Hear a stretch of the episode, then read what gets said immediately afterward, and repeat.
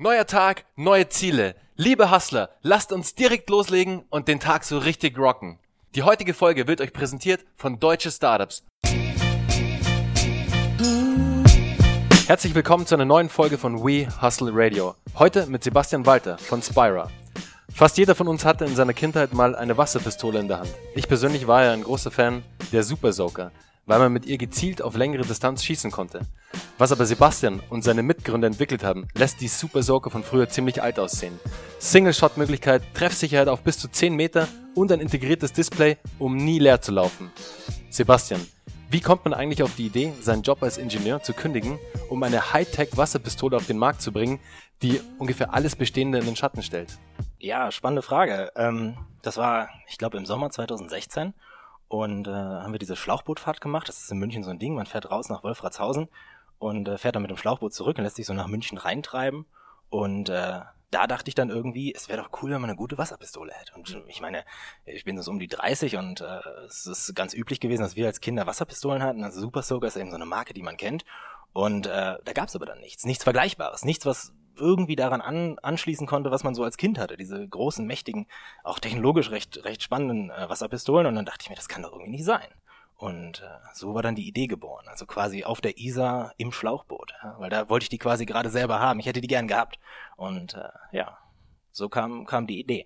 Und äh, ja, so ein Job, äh, klar, es ist ein, wenn man jetzt irgendwie als Ingenieur oder Designer arbeitet, das ist eine spannende Sache, aber selber irgendwas zu verwirklichen, das, ich glaube, das packt einen dann und lässt einen nicht mehr los. Und dann ist es auch ein leichtes zu sagen, dass man sich vielleicht davon löst und das eigene, die eigene Idee verfolgt. Hattet ihr dann ein anderes Gerät auch auf dem Boot dabei, dass ihr da schon irgendwie im Y-Bad und eine kleine Wasserschlacht irgendwie von Boot zu Boot gehabt habt? Oder war das wirklich so, hey, es wäre doch eigentlich ein geiles Produkt, jetzt eine Wasserpistole zu haben, wo ich gezielt irgendwie fünf oder zehn Meter auf mein Gegenüber schießen kann und den halt auch wirklich treffen könnte. So. Ähm, ja, wir hatten, also ich hatte mich tatsächlich informiert. Ich hatte gedacht, jetzt kaufst du mir eine Wasserpistole. Und das, das war aber alles halt nicht so besonders spannend. Das war alles irgendwie 10 Euro und das äh, hat halt eben nicht das geliefert, was wir uns gewünscht haben. Und äh, das, wir hatten das schon dabei, aber das war recht witzlos. Also allein zu dem anderen Boot zu kommen mit diesem Wasserstrahl, das war halt irgendwie kaum möglich. Und ich hatte mich erinnert, dass es als Kind halt anders war. Da war das eigentlich schon mal besser gewesen und das hat mich erstmal einfach nur irgendwie verwundert. Aber wie kann es sein? Also das kennt man ja eigentlich nicht, dass du irgendwas hast, was, was 30 Jahre alt ist und da besser war als jetzt. Also ein Auto vor 30 Jahren, irgendwie so ein äh, Golf oder Polo, das ist, der, der wird jetzt natürlich technologisch besser sein und das hat mich erstmal äh, an sich verwundert, wie das überhaupt sein kann und ähm, ja, und aber so ist es einfach. Also du kannst, äh, du kannst jetzt quasi äh, keine guten Wasserpistolen kaufen. Also der Markt ist einfach nicht da gerade. Und man geht ja vor allem als Ingenieur oder als Produktdesigner ganz anders an so ein Projekt ran. Also es ist ja wirklich, du hast ja dann auch eine Idee im Kopf, was kann ich da an Hightech reinbauen, damit es auch wirklich sich abhebt vom Bestehenden und so effektiv und effizient und einfach spannend wird, damit es auch eine relativ große Masse an Leuten abholt. Wie war das denn bei euch, als ihr den Prototypen entwickelt habt für die Spyro One? Also wie können wir uns das vorstellen? Wie lange hat das gedauert? Was für, was für Fails hattet ihr? Wie war der Weg bis zum ersten wirklich funktionierenden Prototypen? Erstmal kann man sagen, ähm, natürlich ist es gut, wenn man, wenn man äh, irgendwie moderne Technik einbaut, aber das kann auch kein Selbstzweck sein. Also man muss sich schon irgendwie überlegen, macht das Sinn, was man da gerade tut? Also wir könnten jetzt know, einen Toaster mit einem Display äh, entwickeln und dann ist die Frage, brauchen die Leute das? Und dann ist die Antwort wahrscheinlich nein. Das heißt, einfach nur Technik einzubauen ähm, als Selbstzweck gibt in meinen Augen keinen wirklichen Mehrwert. Aber wenn man das verbindet und dann sagt man, man baut jetzt irgendein Produkt, was vor 20 Jahren in einer bestimmten Weise, äh, in einer bestimmten Weise gebaut wurde und man, man macht das jetzt ein bisschen anders und man ähm, schafft einen Mehrwert, den es früher nicht gab, dann kann es wieder Sinn machen, ähm, da Technik zu verbauen, die ähm, so früher nicht verfügbar war. Und äh, das ist eigentlich ein gutes Stichwort, weil das dauert natürlich dann auch seine Zeit. Also der erste Prototyp, der hat so ein halbes Jahr gedauert, ne? wobei man natürlich auch nicht von 0 auf 100 gleich startet. Man hat diese Idee, trägt die mit sich rum, dann fragt man mal jemanden, den man kennt, der ein bisschen was kann und der vielleicht einem ein bisschen helfen kann. Und äh, dann baut er ein bisschen mit und dann ähm, macht man vielleicht mal ein Projekt weniger und geht vielleicht mal früher nach Hause und so ähm, verbringt man so das erste halbe Jahr einfach äh, auch damit, sich überhaupt erstmal zu sortieren und dann ähm, ja, und dann wird es dann, ab da wird es dann mehr und mehr, ne, dass man dann den nächsten Prototypen bauen will, weil man, ich meine, wir wissen alle, der erste Prototyp, der ist noch nicht so gut, wie man sich das vorstellt und hat noch ganz viele Probleme. Und aber ja, ungefähr eine halbe Stunde. Und ähm, ja, die größten Fuck-ups, was soll man sagen? Ich meine, man macht was mit Wasser unter Druck, ja, also da, ich glaube, da braucht man wenig Fantasie, um sich vorzustellen, dass da die verschiedensten Zimmer immer mal wieder unter Wasser standen, dass einem das Zeug irgendwie um die Ohren fliegt, weil man irgendwas mit Druck äh, hat, was was einfach das nicht aushält. Also ne, man wird man wird oft nass. Das kann man zusammenfassend, glaube ich, sagen. Also jeder, der daran mitgearbeitet hat in der Zeit, äh, hat sich das eine oder andere Mal komplett äh, eingenässt, wenn man so will. Ja, klar. Ist auch mal mehr passiert, also zum Beispiel gerade bei einer Demo Night oder bei einer Produktpräsentation bei einem möglichen interessierten Kunden oder was auch immer, ist mal richtig irgendwie was schiefgegangen? Also hat's die Spiral One auch mal so richtig zerlegt? Ähm, das Produkt nicht, aber es gab eine Situation, die, äh, die habe ich in Erinnerung, die war extrem unangenehm. Ähm, da hatten wir gerade einen Prototypen aufgebaut und wir hatten den viel zu krass, wir hatten da alles mögliche verbaut und Industrieteile und das war viel zu heftig, alles war ein völlig unsicheres Gerät. Und dann ähm, haben wir das präsentiert im Sommer und ähm, dann wollte so ein kleines Mädchen wollte schießen und äh, hat das dann auch gemacht, also hat das Ding in die Hand genommen und das war halt viel zu heftig und äh, hat dann äh, auf die kleine Schwester geschossen und das war halt alles äh, noch überhaupt nicht erprobt und überhaupt nicht und hat dann diese arme, dieses arme Mädchen da quasi fast wegge weggeschossen und die fangen auch gleich an zu weinen und die Mutter ist dazwischen und äh, es war es war ziemlich wild, weil ich dachte mir, was passiert hier gerade, das soll alles ja irgendwie nicht so sein und man will eigentlich Spaß machen, ne? man will ja was, was machen, was Spaß macht und dann haben alle am Ende, also beide Mädchen geweint, weil die eine wurde von der Mutter angeschrien und die andere hatte irgendwie diesen Treffer bekommen, irgendwie, ich glaube an die Stirn oder so und das war also extrem unangenehm, also solche Sachen passieren halt und dann dann denkt man sich auch so, das, das war doch irgendwie nicht das, was du machen wolltest. Ja, aber gut, das sind dann, ne, muss man dann wieder hingehen, muss man sich überlegen, was ist da passiert, was war da gerade irgendwie äh, nicht so ideal und ja, ist ja ganz offensichtlich, ja. Solche Sachen passieren halt. Oder keine Ahnung, dass mal so ein Ding ins Wasser fällt und dann, dann ist, raucht da alles und die Teile verbrennen und die Platine schmort durch und so, aber so, solche Sachen gehören einfach dazu. Also, dass wir ab und zu mal dann irgendwie alle aus dem Zimmer mussten oder aus dem Büro, weil da irgendwie irgendwelche giftigen Sachen aufsteigen, das ist, das ist ja normal, ja. Also irgendwie so, ein, so eine Batterie, die mal hochgeht, die mal brennt, also ich glaube, da, das muss man einfach so hinnehmen. Ja, also. Also bei euch im Office wird es auf jeden Fall nicht langweilig. Äh, nee, es ist ab und zu, also so Feueralarm, wenn man so will, und dann, äh, dann heißt es so, jetzt gehen wir besser raus, jetzt brennt hier irgendwas und das ist potenziell irgendwie äh, giftig, das ist irgendwie, keine Ahnung, Elektroteile. Und dann äh, lüften wir mal, dann gehen wir nach 20 Minuten, trinken einen Kaffee und gehen wieder rein. Also das, habt ihr schon, habt ihr schon Feueralarm hier ausgelöst? Nee, Feuer nicht ausgelöst, weil es weil es keinen gibt. Also es gibt keine keine Rauchmelder da, wo wir sind, aber die wären ausgelöst worden, wenn es sie gäbe. Also ganz klar. dann hat der, der, der eine Prototyp dann ordentlichen Wumms drauf, oder? Also wenn das Mädchen zum Weinen anfängt. Ja, genau. Das, das war, das war sicherlich noch ein bisschen heftig. Da haben wir uns auch noch, da mussten wir uns erstmal einschießen, was wir da eigentlich machen wollen. Und das war halt, war ein bisschen ungünstig. Das Mädchen war viel zu klein. Das, also das Ding hat ja einen, einen kleinen, leichten Rückstoß. Das macht auch Spaß. Also so als erwachsener Mann, äh, als Erwachsener im Allgemeinen trägt sich das gut. Aber als so, wenn, wenn das Kampfgewicht, sag ich mal, von dem Mädchen war vielleicht 30 Kilo oder was, dann war das schon einfach zu schwer und zu heftig. Und die hat dann die Schwester abgeschossen und ja, das kam da eins zum anderen. Und die Mutter, die fand das auch nicht so großartig, die hat das nicht gesehen gehabt. Und wir wussten das auch nicht so richtig, wir waren nicht so aufmerksam. Und ja, das war, das war zu dem Zeitpunkt ungünstig. Aber auch keine große Sache. Ja, da mussten wir nochmal schauen, hey, was, wo wollen wir hin, was, was müssen wir vielleicht äh, anpassen. Und äh, klar, und dann geht man da so seinen Weg. Also das passt eigentlich. Erzähl uns doch mal, wie funktioniert die Spiral One? Ähm, ja, ich denke, äh, im Grunde die Basis ist, ist eine Wasserpistole. Dass man sagt, es ist, es macht Spaß, mit Wasserpistolen zu spielen. Ähm, das hat schon immer Spaß gemacht und ähm, darauf bauen wir auf. Und jetzt sagen wir, ähm, wir machen ein paar Features rein, die, die das Spielerlebnis so mehr so einen Mehrwert bieten oder so viel mehr Spaß bietet, dass es halt eben, ähm, dass es irgendwie Sinn macht zu sagen, das ist ein cooles Produkt. Ähm, wir haben diesen Einzelschuss. Das ist so das, das grobe Feature, dass wir sagen, es gibt, kommt nicht ein Strahl raus, ne? normal gehe ich irgendwie hin, ich pumpe irgendwie, manchmal muss ich dann irgendwie noch mit der Hand pumpen und dann kommt da eben so ein Wasserstrahl raus und der fällt dann relativ schnell ab und damit mache ich meine Kumpels nass. Und die machen mich nass und dann sind alle nass. Das ist so ein, so ein Sommerspaß. Und ähm, das, das wichtigste Feature ist eben dieser einzelne Schuss, dass ich präzise auf jemanden schießen kann, der auch weit weg steht und das Geschoss von Wasser bleibt zusammen. Das ist ungefährlich, das soll es ja auch sein, ne? also es, es, tut nicht weh, ähm, es, es soll eben diesen, diesen sommerlich leichten Spaß vermitteln, aber ich kann trotzdem sagen, ich habe dich getroffen. Ja? Und ähm, du brauchst ungefähr, auf 10 Meter brauchst du ungefähr so eine halbe Sekunde, ähm, braucht das Geschoss von der Mündung bis dahin, wo es hinfliegen soll und das gibt dem anderen auch die Gelegenheit auszuweichen. Ja? Also das kommt, ich sehe, dass der auf mich schießt, der, der, das, das, dieses Geschoss fliegt los und ich kann, wenn ich schnell bin, kann ich dem ausweichen. Kann ich in, hinter einer Deckung springen und dann nehme ich natürlich meine eigene Spyro und schieße zurück. Und dann, ich glaube, dann kann man sich ganz gut vorstellen, dass das einfach schon mal so einen, einen Schussspielcharakter hat, den es vorher einfach nicht hatte ja, und auch nicht haben sollte. Es war eben immer dieses, dieses sommerliche Abkühlen und daraus sagen wir, wir machen immer noch einen sommerlichen Spaß, aber halt eben, ich sehe ganz genau, ich habe dich getroffen. Das macht dann auch eben, weil das Geschoss relativ kompakt ist, macht das so einen punktförmigen Treffer Und äh, der, der, den sieht man ja auch auf dem T-Shirt oder ne, den sieht man einfach, dass du getroffen wurdest und ähm, das macht schon Spaß. Ja? Das ist, das ist so dieses das wichtigste Feature. Und ähm, dazu haben wir uns eben überlegt, dass es auch ganz cool wäre, wenn man ähm, weiß, wie viel Schuss man noch hat. Ja, das war bei dem, früher bei einer Super Soaker hatte man halt einen Tank und den hat man so ein bisschen geguckt, da, wie schwer ist der noch? Und ähm, bei uns ist es so, dass wir genau wissen, wie viel Wasser wir verschießen, weil es eben diese, diese punktuellen Wassergeschosse sind. Und wir wissen ganz genau, wie viel wir im Tank haben. Das können wir messen. Und dann ist eben ein Display an der Wasserpistole, die sagt dir, du hast noch 17 Schuss. Also dann schießt du halt dich runter und das heißt, du musst so ein bisschen haushalten. Du musst ein bisschen gucken, ähm, wie weit kommst du mit deinen Schuss noch. Ja, das ist, ich meine, dieses Auffüllen an sich bei einer Wasserpistole, das war immer riesen Pain. Ja, du musstest irgendwie, keine Ahnung, ich als Kind, ich kann mich erinnern, du musstest halt äh, dann irgendwie ins, ins, ins Haus rein und musstest irgendwas aufschrauben und dann irgendwie unter, unter die Küche und unter das Waschbecken und dann musstest du irgendwie auffüllen, dann musst du wieder zuschrauben und dann wieder Schuhe anziehen und du sollst eigentlich nicht mit Schuhen ins Haus und diese ganzen Geschichten halt, wie man es als Kind so kennt. Und ähm, das ist halt jetzt einfach viel, viel vereinfachter, ne? dass man äh, dass man tatsächlich diesen, diesen fertigen Behälter an Wasser hat, diese, wie viel Schuss du noch hast und ein wichtiges Feature ist, dass du an jeder Wasserquelle auffüllen kannst. Das heißt, du hältst das Ding einfach ins Wasser rein und ähm, das füllt mit einer kleinen Pumpe automatisch auf. Und damit auch wieder das Feedback, dass dann das Display natürlich wieder nach oben geht. Das heißt, ich lade dann halt eben auf, ne, dann macht so ein kleines Geräusch und dann füllt sich diese, die, die Spyro wieder auf, das Display zählt wieder nach oben bis zur vollständigen Schusszahl.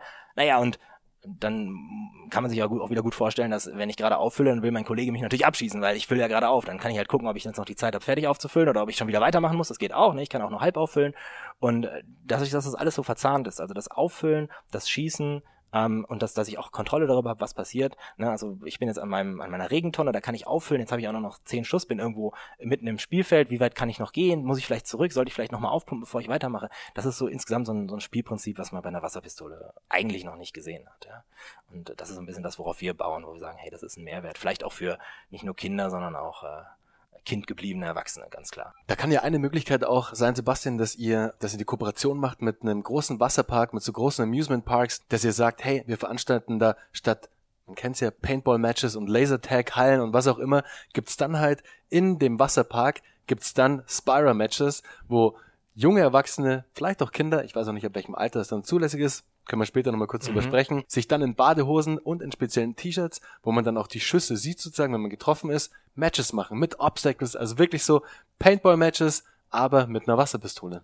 Ja, klar, das ist denkbar und das ist ähm, eigentlich auch eine ganz spannende Frage, ob man vielleicht auf sowas geht. Ähm, wir haben da auch schon mit verschiedenen Kooperationspartnern geredet und ähm, Wie war da das Feedback so? Das Interesse ist da. Also ich meine, denen ist ja im Grunde, ähm, denen ist es gleich, was sie aufbauen. Wenn sie jetzt irgendwie ein großes Feld haben, ob da irgendwie Beachvolleyball ist oder ob sie da irgendwie eine Arena aufbauen, wenn, wenn die Kunden das spielen wollen, wenn die Lust drauf haben, dann sind die dabei. Ne? Und dann, ähm, jetzt waren wir zum Beispiel in so einer, so einer Beach-Arena, wo dann halt eben diese so Volleyballfelder sind und dann könnte man sich gut vorstellen, dass man da so eine Arena aufbaut. Ne? Dass man irgendwie, keine Teambuilding-Maßnahmen oder irgendwas da in den, also das ist so eine Industriehalle, die ist ganz warm, 40 Grad, da kann man irgendwie seinen Cocktail schlürfen, alles so mit Sand ausgelegt. Für sowas ist das ideal. Ne? Oder auch am Strand. Ich meine, ähm, dass man da irgendwie so ein paar Hindernisse aufbaut und dass man am Strand das spielt. Ja. Ich meine, das ist ähm, diese, diese sommerliche Leichtigkeit, die soll irgendwie transportiert werden und ich glaube, das kriegt man ganz gut hin. Und ähm, ich glaube, solange es gutes Wetter ist, kann man das auch als, äh, ja, als Franchise, könnte man sich auch überlegen. Klar, wenn, wenn der Bedarf da ist, finde ich total spannend, weil ihr dann nicht nur auf den Einzelhandel oder auf die Online-Sales angewiesen seid, sondern auch wirklich das ganze Thema noch weitertragen könnt und da noch einen zusätzlichen, ein zusätzliches Businessmodell drumherum stricken könnt. Also ich glaube, das ist ja. ziemlich spannend. Also ihr habt da echt ein cooles Produkt geschaffen, mit dem es sehr viele Möglichkeiten gibt, mit dem man sehr viel anstellen kann und ich glaube, das Allerwichtigste ist, mit dem man verdammt viel Spaß haben kann. Das ist der Plan, ja. Sebastian, wie, wie hast du denn damals das Team zusammengestellt? Also ich stelle mir es relativ schwierig vor, mit so einer Idee, hey, ich baue jetzt mal eine Hightech-Wasserpistole, da die richtigen Leute ins Boot zu holen, ist wahrscheinlich am Anfang gar nicht so leicht. Ja, ganz klar, also das, das stimmt. Das Problem ist, dass es, wenn du sagst, du machst eine Wasserpistole, das ist erstmal kein, kein sexy Thema. Ja? Also es ist irgendwie ganz lustig und die Leute schmunzeln, aber du meinst es dann ernst, du willst das Ding wirklich bauen. Da Leute von zu überzeugen, es ist äh, am Anfang schwierig. Ja? Wenn wir jetzt irgendwie, keine Ahnung, ähm, hier, wir haben Kollegen, die machen irgendwie äh, Krypto-Startup oder irgendwie mobile, äh, urbane Mobilität, solche Themen, die einfach sexy sind, die jetzt gerade gut gehen. Und da ist halt Wasserpistole einfach nicht so ein, so ein spannendes Thema. Und deswegen war es am Anfang auch schwierig. Ähm, ich glaube, dass das Wichtigste ist oder das, ähm, was das Ganze dann vorantreibt, ist, dass so eine Idee am Anfang natürlich ganz fragil ist, ne? so, eine, so, eine, so eine Überlegung, was, was man machen könnte. Und je realer das wird, ja? wenn man dann schon die ersten Sachen zeigen kann, wenn man dann schon die ersten, ich hatte mit einem Kumpel dann so das erste Ding aufgebaut und dann ist das irgendwie, dann kann man sich das vorstellen, dann, dann spürt man mal diesen Schuss und merkt, ah, okay, ist noch nicht ideal, ne? Klar, ist ein MVP, also ist noch ganz am Anfang, aber da wird das real und dann wird es auch für die Leute realer. Ja, dann, dann merkt man, okay, die meinen das ernst und kann ich mich darin sehen. Und äh, ich glaube, das war dann am Anfang ganz wichtig, dass man da schon einfach ein bisschen Zeit reinsteckt und dass man vielleicht mit Freunden, die sind ja ein bisschen wohlgesonnener am Anfang, die machen einfach mit, ähm, dass man ein bisschen was baut und dann sagt, hey, das habe ich jetzt zusammengebaut, könntest du dir das vorstellen? Und dann wird das für die auch Wirklichkeit. Ja, und so hat sich die Suche auch gestaltet. Das ist so langsam gewachsen. Mittlerweile klappt das super, also auch äh, viele Abschlussarbeiten, die bei uns geschrieben werden. Das ist, wird dann auch für die realer. Ne? Also ich, kann mich, ich kann mich noch erinnern, dass am Anfang haben wir auch mal ein bisschen Werbung an den Hochschulen gemacht. Ja? Und die, die Studenten fanden das lustig, aber wir wollten natürlich nicht ihre Masterarbeit in so einem komischen äh, Bastel, in so einer Bastelbude schreiben. Und mittlerweile kriegen wir mehr Bewerbungen, als wir haben können. Ja? Also was wir nehmen können. Das ist einfach, das wird realer mit der Zeit, auch für einen selber und auch für die anderen. Und ich glaube, das ist ein ganz wichtiger Faktor, das real werden zu lassen. Wenn es auch nur im, im ganz Kleinen losgeht. Es hat anfangs ein exotisches Produkt, eine exotische Idee, die aber, finde ich jetzt, und ich glaube du genauso, weil sonst würdest du da so auch nicht dahinter stehen, auch mit deinem ganzen Team, einen richtigen Impact haben kann auf die bestehende Branche, auf die bestehende Industrie. Ich meine, du hast es mir im, im Vorfeld ja schon erzählt, wie heute Wasserpistolen aussehen da hat sich eigentlich nicht viel getan zur Super Soaker, die wir alle kennen mit dem Pumpmechanismus. Jetzt hast du die einzelnen Features gerade mal erzählt, dass du alleine der Auflademechanismus, dass da eine Pumpe drin ist und ich die Spire nur unter das Wasser halten muss und die lädt sich selber auf. Hey, wie geil ist das denn? Ist wirklich schon mal so einfach ein geiles Feature, die sie da implementiert hat, wo ich glaube wirklich, da gibt's eine große Nachfrage da draußen. Die Zielgruppe muss natürlich noch ein bisschen bestimmt werden. Da seid ihr wahrscheinlich auch noch nicht so genau sicher, wer am Ende des Tages das Produkt kauft. Aber, und da kommen wir zum nächsten Punkt, ihr plant ja derzeit oder ihr arbeitet ja schon aktiv an eurer Kickstarter-Kampagne. Und das ist ja schon mal der erste wichtige Schritt, um deine Community rund um das Produkt zu, zu bilden. Und das schafft man halt mit einer Crowdfunding-Kampagne ganz gut. Vielleicht kannst du uns mal ganz kurz erzählen, wie ihr die Kickstarter-Kampagne aufbaut, wann ihr die Kickstarter-Kampagne launcht, was ich als Unterstützer kriege dafür. Wäre ganz cool, wenn du uns da ein bisschen ein paar Details nennen könntest. Ja, klar. Ähm, erstmal für uns, Kickstarter-Kampagne ähm, zu machen, war für uns relativ schnell klar, dass das eine gute Idee ist. Ich meine, ähm, ich glaube, das ist grundsätzlich für Startups immer spannend und bei uns ist es halt so, dass wir gesagt haben, naja, was, was ist denn unsere Zielgruppe? Das sind vor allem junge Männer, ja, also die vielleicht auch in ihrer Kindheit damit gespielt haben, die tech-affin sind, die, die Spaß an, an neuer Technologie haben und das ist natürlich genau die Truppe, die sich auch auf Kickstarter halt äh, so rumschleicht. Also, also da gibt es eine starke Überschneidung und ähm, das war für uns dann relativ schnell klar und wir müssen natürlich jetzt äh, ein Stück weit vertesten, wollen die Leute das haben? Wir finden das natürlich super cool und sind davon überzeugt, aber ähm, ist, ist, die, ist die Zeit reif oder ist, ist, ist es die richtige Zeit für sowas? Ähm, weil wir ja sehen, dass, dass die Wasserpistolen, die es heute gibt, eher einfacher, eher billiger werden und wir gehen jetzt in die ganz andere Richtung. Wir launchen jetzt im, im Sommer, im Hochsommer unsere Kickstarter-Kampagne und ähm, der Plan ist natürlich, dass da möglichst viele ähm, sagen, wir haben Interesse daran, wir finden das ein cooles Produkt und wir wollen das haben. Und ähm, was wir machen werden, ist, dass wir die ähm, Spira One, so heißt die erste Wasserpistole, ähm, zum vergünstigten Preis anbieten werden, auch in verschiedenen Sets, ne, also Zweier, Vierer Sets, vielleicht zwei rote, zwei blaue, mit der Farbwahl ist noch nicht ganz klar. Und äh, da natürlich dann ein Stück weit einen Rabatt geben für das Vertrauen, das uns entgegengebracht wird. Und ähm, damit, ähm, mit dieser erfolgreichen Kampagne, die wir hoffentlich dann haben werden, können wir natürlich in die Produktion starten. Weil wir so natürlich erstmal ähm, relativ, äh, ist eine relativ schwierige Position auch für uns, sowas in Produktion zu geben, ähm, gerade weil es äh, lange Zeit in die Richtung nichts gab. Das ist auch für die Zulieferer erstmal schwierig, das nachzuvollziehen, dass wir dann eine erfolgreiche Kickstarter-Kampagne ähm, haben und auch sagen können, hey, der Bedarf ist da, das ist ein cooles Produkt und das sehen viele auch so. Und äh, diese Unterstützer sollen natürlich dann ähm, die ersten sein, die, die so eine Hightech-Wasserpistole für sich und ihre Freunde in der Hand halten. Ich glaube, das Starke und das Wichtigste an der Kickstarter-Kampagne ist, dass du im Vorfeld dann wirklich so eine Community aufbaust rund um das Produkt und euer Produkt ist exotisch genug und sexy genug, dass ich sage, hey, das trage ich an meine Freunde weiter. Weil klar, ich sehe die Spira, die Spira One und sehe, hey, krass, das ist Next Level Wasserpistole. Klar, schicke ich das an meine ganzen Freunde weiter, mit denen ich eine Wasserschlacht planen könnte und die auch Bock auf so ein Produkt haben. Deswegen habt ihr da echt ganz gute Chancen, dass ihr da wirklich so einen viralen Faktor auch dahinter bekommt. Das ist jetzt ganz wichtig und ihr werdet euch ja damit beschäftigt haben mit dem Thema Crowdfunding, dass ihr da ein mega gutes Video produziert, also wirklich ein Video, das den, den interessierten Unterstützer abholt, der den, das ihn emotional auch in das Produkt reinholt, da empfehle ich dir auf jeden Fall die Podcast-Folge, lieber Zuhörer oder auch dir, Sebastian, mit dem Alex Kral von Suck My Shirt. Die haben hier in München das Label Heimatliebe gestartet und haben das auch mit einem Crowdfunding damals auf Start Next, glaube ich, gestartet, waren einer der ersten Brands im Modebereich und haben ihr Crowdfunding-Ziel auf um 150 Prozent, glaube ich, ähm, erreicht, also plus, haben sozusagen eine der ersten erfolgreichen Crowdfunding-Kampagnen für ein Modelabel abgeschlossen und die haben super viele Learnings generiert. Aber für euch, glaube ich, Sebastian, ist da der Weg des Crowdfundings genau der richtige Weg, um da die Message auch nach draußen zu bringen. Für die Spiral One, für eure Company, für euer Produkt. Und ich bin mir relativ sicher, also ich habe schon echt viele Kickstarter-Kampagnen gesehen, dass die, glaube ich, ein Erfolg wird. Ja, wir hoffen es. Also, ähm, das wird eine spannende Frage werden. Ich gucke mir das auf jeden Fall an, deine Empfehlung. Auf jeden Fall, lieber Zuhörer, geh auf die Website von Spira. Die Website heißt äh, www.spira1.com. Und da könnt ihr euch nämlich eintragen genau. für Newsletter und ihr erfahrt dann als erster, wann die Kickstarter-Kampagne live geht und könnt dann, wenn ihr Bock drauf habt, das ganze Projekt auch unterstützen. Ich werde es auf jeden Fall unterstützen, weil ich es ein geiles Thema finde und ich hoffe, es machen auch noch viele andere mit. Ja, hoffen wir auch.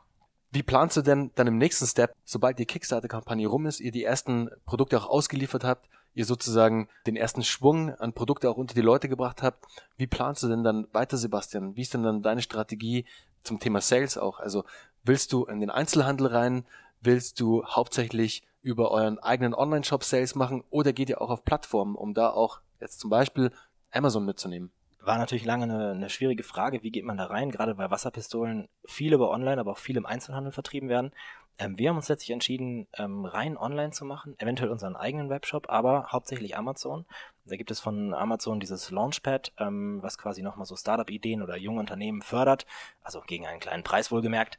Ähm, und da kann man natürlich eine Reichweite erwarten, die sonst einfach nicht möglich wäre. Und was für uns damals überraschend war, ähm, war die Tatsache, dass der Einzelhandel einfach sehr, sehr große Margen auf das, auf das Produkt äh, ansetzt. Also wenn ich jetzt irgendwas nach Toys R Us reinstelle oder Spielzeughandel, dann ähm, schlagen die 40, 50 Prozent locker drauf. Und wenn man, gerade wenn man unbekannt ist, dass die das ins Regal stellen, äh, das ist einfach sehr, sehr teuer. Und ähm, da haben wir uns überlegt, das können wir, wollen wir eigentlich gar nicht machen. Das ist auch gar nicht unser Weg, weil äh, die normale Wasserpistole ist oft so eine halboffene Kartonpackung, wo man schon so, so lachende Kinder drauf sieht und dann irgendwie dieses, dieses Plastikteil schon anfassen kann. Und das sind ja auch ganz billige Plastikteile und wir, ähm, wir, wir brauchen im Grunde nicht diese, diese Präsenz. Ich glaube, wenn ähm, wenn die Leute ähm, wissen, okay, das gibt's auf Amazon, ich weiß, worum es geht, mein Kumpel hat das, dann, dann müssen wir nicht, dann sind wir keine, werden wir wenig Impulskäufer finden, die dann im Einzelhandel sagen, naja, das, äh, das reißt mich vom Hocker, das ist, das ist die Pistole, die ich haben will. Ähm, Gerade weil der Einzelhandel ja im Spielzeugbereich auch fast nur für Kinder oder viel für Kinder da ist. Und deswegen werden wir nur online machen. Ne? Natürlich Amazon hat natürlich auch eine gewisse Marge, muss man auch planen, aber ähm, das ist kostentechnisch ist das viel besser darstellbar. Und deswegen ist das unser Weg macht definitiv Sinn. Ich empfehle dir, Sebastian, ich will jetzt nicht zu viel Eigenwerbung für die einzelnen Podcast-Folgen machen, aber es passt auch einfach gerade so gut. Die vorletzte Folge war mit dem Lars Müller und Lars ist einfach, was Amazon und Amazon FBA angeht, ja, ein absoluter Experte. Also fast schon der Amazon FBA God, würde ich ihn jetzt mal nennen. Lars ist wirklich absoluter Experte auf dem Bereich. Er hat wahnsinnig super coole Tools rausgehauen, wahnsinnig geile Hacks auch rausgehauen für das Thema Amazon. Hört auf jeden Fall die Folge mit ihm an. Super spannend. Jetzt schon mal so als kleiner Sneak Peek. Es wird bald auf meiner neuen Website, kleine Eigenwerbung, einen Bereich geben, der wird Academy heißen. Auf dieser digitalen Academy wird es einfach Produkte geben. In diesem Falle sind es Bonustracks, sind es Lernmaterialien zu den einzelnen Learnings und Insights von meinen Podcast-Gästen, weil die einfach so geile Informationen raushauen, dass die nochmal weiter in einen Deep Dive ausgebaut werden, um euch zugänglich gemacht zu werden. Und es ist natürlich for free, also könnt ihr euch runterladen. Ich sage euch Bescheid, sobald es soweit ist und würde mich freuen, euch auf der Academy-Seite dann begrüßen zu dürfen. So, jetzt geht's weiter, Sebastian. Genug Eigenwerbung jetzt. Was ist denn deine Vision für die Company? Also, wo siehst du Spira in der Zukunft? Werdet ihr noch mehr einzelne Produkte rausbringen? Geht ihr vielleicht auch in eine ganz andere Richtung? Was hast du da geplant für dich? Für mich, und das ist natürlich in Absprache mit meinen Mitgründern, das ist eine gemeinschaftliche Entscheidung, ähm, wir glauben, dass wir da eigentlich was äh, Nerv getroffen haben, der größer sein könnte als ein Produkt, wo man sagt, hey, das ist eine coole Wasserpistole, kauft ihr die? Ähm, wir glauben, dass es eigentlich so eine Art Sport werden könnte. Also wir glauben, dass, dass die Leute ähm, so viel Spaß damit haben werden und ähm, das so dauerhaft im Sommer immer wieder spielen, dass es grundsätzlich das Potenzial hat, auch zu einer Art Sportart zu werden. Dass man, ist vielleicht nicht olympisch natürlich, aber ähm, dass man sagt, hey, wir, wir gehen eine Runde Spyrun, ja, und dann gibt's da vielleicht äh, verschiedene Modelle, verschiedene äh, auch äh, Arenen, in denen man spielen kann, vielleicht auch irgendwie nur im Wald, im Garten, wo auch immer, ist ja egal, kann ja jeder selber bauen. Ähm, aber dass, dass man tatsächlich das als festes Freizeitelement sieht und dass es nicht nur das Produkt ist, dass das Produkt eigentlich nur der Schlüssel eigentlich ist, ähm, um das zu spielen. Also ich, ich möchte eigentlich Spyro gehen und jetzt, naja, natürlich brauche ich zufällig dann so eine Spyro 1 oder Spyro 2, aber ähm, grundsätzlich ist das, das das Spielprinzip dahinter, ist das, was wir, äh, was wir als wertvoller erachten. Ich höre schon, Ähm, ihr habt auch schon einen Begriff gefunden, wie ihr den Umgang mit der Spira nennt. Spiron. Ja, ich meine, ist, seit Google ne, versucht man natürlich immer auch das als Verb fassen zu können. Ja klar, äh, wir gehen Spyron, ne, nächsten Sommer, klar. Und das soll, im Idealfall soll das natürlich dann der, der, das sein, was die Leute sagen, klar. Was war denn jetzt so ein bisschen weg von eurem Produkt, ein bisschen weg von eurer Company, also mehr jetzt zu dir als, als Unternehmer, als Entrepreneur? Was war denn der beste Ratschlag, den du jemals als Unternehmer erhalten hast? Vielleicht von einem deiner Mentoren, vielleicht von, von einem Kollegen, von einem befreundeten Entrepreneur. Was war denn da der beste Ratschlag? Ich glaube, das Wichtigste war, dass die Leute auch immer wieder sagen, dass man relativ ruhig bleiben sollte und viel durchhält. Also, dass man einfach erstmal weitermacht. Ähm, das ist immer schwierig, weil das einfach nur durchhalten blind und äh, weitermachen, obwohl Sachen dagegen sprechen, ist sicherlich gefährlich, aber ähm, dass man in dem Moment, wo man startet, vielleicht ein positives Gefühl hat, man hat eine gute Idee. Ne? Wie gesagt, ich habe ja eben erzählt, ich war auf dem Schlauchboot und da ist natürlich die Stimmung großartig. Da sagt man, ja, das ist ein cooles Produkt. So, und dann vertieft man sich da rein und dann gibt's natürlich Probleme und die Zertifizierung und all diese Themen. Und da darf man sich nicht aus der Ruhe bringen lassen. Ja, dann wird ja auch irgendwann Winter, man sitzt dann da und man kann sich vorstellen, die Leute bringen die, die Weihnachtsbäume nach Hause und man sitzt da und baut eine Wasserpistole. Ja, das ist ein ganz anderes Gefühl, was man auf einmal hat. Ja, und dann fragt man sich natürlich, was mache ich hier eigentlich? Ja, dann sieht man da hinten die Leute irgendwie dick eingepackt, es ist Schneesturm draußen, man kam kaum ins Büro. Und ähm, auf einmal hat man ein ganz anderes Gefühl. Man muss man aber dabei bleiben und sagen, ja, ich weiß, dass als ich diese Idee hatte, war die gut. Die war solide. Also das Fundament von der Idee ist nach wie vor gut. Weil das sieht man gar nicht mehr. Man macht jeden Tag, schraubt man dann irgendwas rum und beantwortet irgendwelche E-Mails und macht irgendwelche Zertifikate und da irgendwas aus. Und ich glaube, dieses, das Wichtigste ist, dass man sich immer wieder rückbesinnt auf, auf die Grundidee und sich fragt, ist das Fundament solide von dem, was ich da tue? Und ähm, natürlich gibt es auch irgendwann einen Grund, dass man sagt, hey, das ist vielleicht, muss ich neu hinterfragen, das ist vielleicht nicht mehr so stark oder nicht so stark, wie ich dachte aber ähm, dass man sich davon nicht beeindrucken lässt. Ja, gerade in, äh, weiß ich nicht, so ein, so ein November, äh, zwei Wochen Regen und dann ist man da und kein Mensch interessiert sich für Wasserpistolen. Klar, kommt man sich dann ein bisschen doof vor. Und da, das eben zu durchstehen, dass man sagt, ja, ich weiß damals, das ist eine gute Idee und da bleibe ich auch bei. Das ist ganz, ganz wichtig. Man kann sich ja da auch immer inspirieren lassen durch Bücher. Also bei mir klappt das immer wunderbar, Sebastian, dass wenn ich ähm, eine spannende Story, eine spannende Gründerstory lese von einem anderen Unternehmer, eine Biografie lese, jetzt vielleicht von einem Richard Branson oder von wem auch immer, Hast du da irgendwie einen guten Buchtipp für unsere Zuhörer? Nichts, was, also ich hatte die Frage gesehen, nichts, was, äh, was mich jetzt so, wo ich sagen würde, das hat mich äh, stark, stark mitgenommen, stark beeindruckt. Ähm, es ist schon so, dass, dass ich diese ganze Literatur teilweise auch ein bisschen kritisch sehe. Also ich sage, ähm, da sind viele generische Tipps drin, auch viele, wie man sich ein Problem nähert. Ich würde jetzt nicht im Speziellen sagen, da ist irgendwas dabei, was ich auf jeden Fall ausnahmslos empfehlen kann. Ich meine, das ist die ganzen, die typische Bibliothek, die wir auch in jedem Startup haben. Ne? Also in, bei uns hängen natürlich auch Eric Rees und die ganzen, die dann folgten und die ganzen Lean, Lean-Theorien, aber ähm, nichts, wo ich sagen würde, das, das hat mich so mitgenommen. Manchmal hat man einfach einen Titel, wo man sagt, hey, der hat mich wahnsinnig inspiriert und vielleicht auch dorthin gebracht, wo ich heute bin. Auf der anderen Seite gibt's dann auch Bücher, die berühren einen gar nicht so und man liest sie, man nimmt zwar so das ein oder andere vielleicht auch mit, aber so im Inneren denkt man sich, ja, okay, das hätte ich mir jetzt auch sparen können. Also klar, die Fälle gibt's natürlich auch, deswegen, ich bin ein großer Freund vom, vom, vom Lesen, einfach weil es dich immer weiterbringt, weil du dir einfach zusätzliches Wissen aneignest, aber da hat jeder seine eigene Strategie und sein eigenes, sein eigenes, seinen eigenen Umgang damit. Die letzte Frage, Sebastian, immer im Podcast, hast du eine Morgenroutine? Und wenn ja, wie sieht die aus? Ich weiß es von jetzt mittlerweile über 30 Interviews. Alle meine Interviewgäste haben irgendeine Art der Morgenroutine, egal was. Deswegen würde es mich jetzt echt mal interessieren, was du so machst am Morgen. Was ich morgens mache, ist, äh, sobald ich aufgestanden bin, ich gehe auf die Dachterrasse, ich gehe raus und stelle mich da einfach erstmal hin, gucke mir das alles in Ruhe an, auch wenn es kalt ist, ne, ganz egal, weil, das klingt erstmal ein bisschen kurios, weil man ist so viel am Arbeiten, man ist ja oft irgendwie 12, 13, 14 Stunden im Büro und gerade im Winter, man, man kommt im Dunkeln, kommt man, geht man aus dem Haus, im Dunkeln kommt man zurück, dass man so ein bisschen was mitbekommt, ja, dass man einfach erstmal ganz kurz mit dem ersten Kaffee vielleicht sich raussetzt, rausstellt, auch wenn es kalt ist, auch wenn es regnet, ganz egal, also ich, also ich regne dann manchmal wirklich so ein bisschen ein ähm, und einfach erstmal sagt, okay, das ist jetzt der Tag und ich, ich bin hier und es ist nicht einfach so, dass ich jetzt erstmal als erstes E-Mails checke, sondern als erstes gucke ich mal kurz raus und äh, schau mal ganz kurz, wie es äh, wie es draußen so aussieht, weil ich glaube, das ist schon so ein Problem auch natürlich unter unter äh, Startups, dass dass man wenig mitbekommt von allem anderen, ne, dass alles andere zurücksteht. Und äh, sei es jetzt irgendwie keine Ahnung Freunde weggehen, ähm, alles was man sich so vorstellen kann. Und da muss man finde ich so einen Tag starten und sagen, okay, jetzt geht der Tag los, ja und das ist für mich ganz wichtig finde ich eine super Strategie und ein super Ansatz. Du atmest halt einmal tief dann durch, nimmst einfach alles, alles auch mal wahr, was so um dich herum passiert, hast dann noch einen geilen Blick dazu. Ich hoffe, du hast irgendwas an, wenn du dich da oben drauf äh, hinstellst. ja, in den meisten Fällen schon. Meistens schon, aber ich kann mir vorstellen, so ganz free as a bird ist es vielleicht auch ganz lustig. Kommt halt darauf an, wie deine Nachbarn so drauf sind, ob die das auch lustig finden. Aber naja, ich bin gespannt. Mal, vielleicht hört man mal irgendwann mal was so, oh Gott, ich habe hier so einen Typen auf der Dachterrasse gesehen. Splitterfaser nackt, der ist so ein Startupper. Ja, könnte sein. Cool. Sebastian, du, herzlichen Dank für das Interview. Wahnsinnig spannende Story auch über Spira. Ich finde das Produkt super cool. Also, sobald ihr draußen seid, könnt ihr euch sicher sein, dass ich mir eine Spira hole, um Spiren zu gehen. Die Kickstarter-Nummer finde ich sehr, sehr wichtig für euch und einen extrem wichtigen Step auch in eurem weiteren Fortbeschreiten der Company, dass ihr da vor allem eure Community erreicht und vor allem auch eure Zielgruppe auch so ein bisschen näher kennenlernt vielleicht. Ich werde euch auf jeden Fall unterstützen und liebe Zuhörer, wenn du das hörst jetzt, ich pack dir den Link zu Spyro in die Show Notes. Guck dir die Company mal an, schau dir das Team an, das sind wahnsinnig coole Leute. Schau auf meinen Instagram-Account vorbei. Wir machen jetzt noch ein paar Fotos und ein paar Videos. Da kannst du noch mal sehen, wie es auch im Office aussieht bei Spyra. Also es ist wirklich ein langer Testkanal. Wenn man die Tür aufmacht und ins Office reingehen möchte, ist man erstmal geblockt, weil es nicht reingeht. Und ich bin ja vorher zu euch gekommen und dachte so, okay, bin ich vielleicht falsch? So, nee, nee, das ist der Testkanal für, für die Spyro, um die Schuss zu testen. Deswegen zeige ich euch dann gleich in einem kurzen Videoclip, dass ihr auch ein bisschen eine Vorstellung habt, wie es bei Spyro auch aussieht, wie das Team dahinter aussieht. Und ansonsten, wie immer, ich packe euch alles in die Show Notes, Facebook-Account, Instagram-Account, alles Mögliche, lieber Zuhörer. Du kannst dir die Infos da abholen.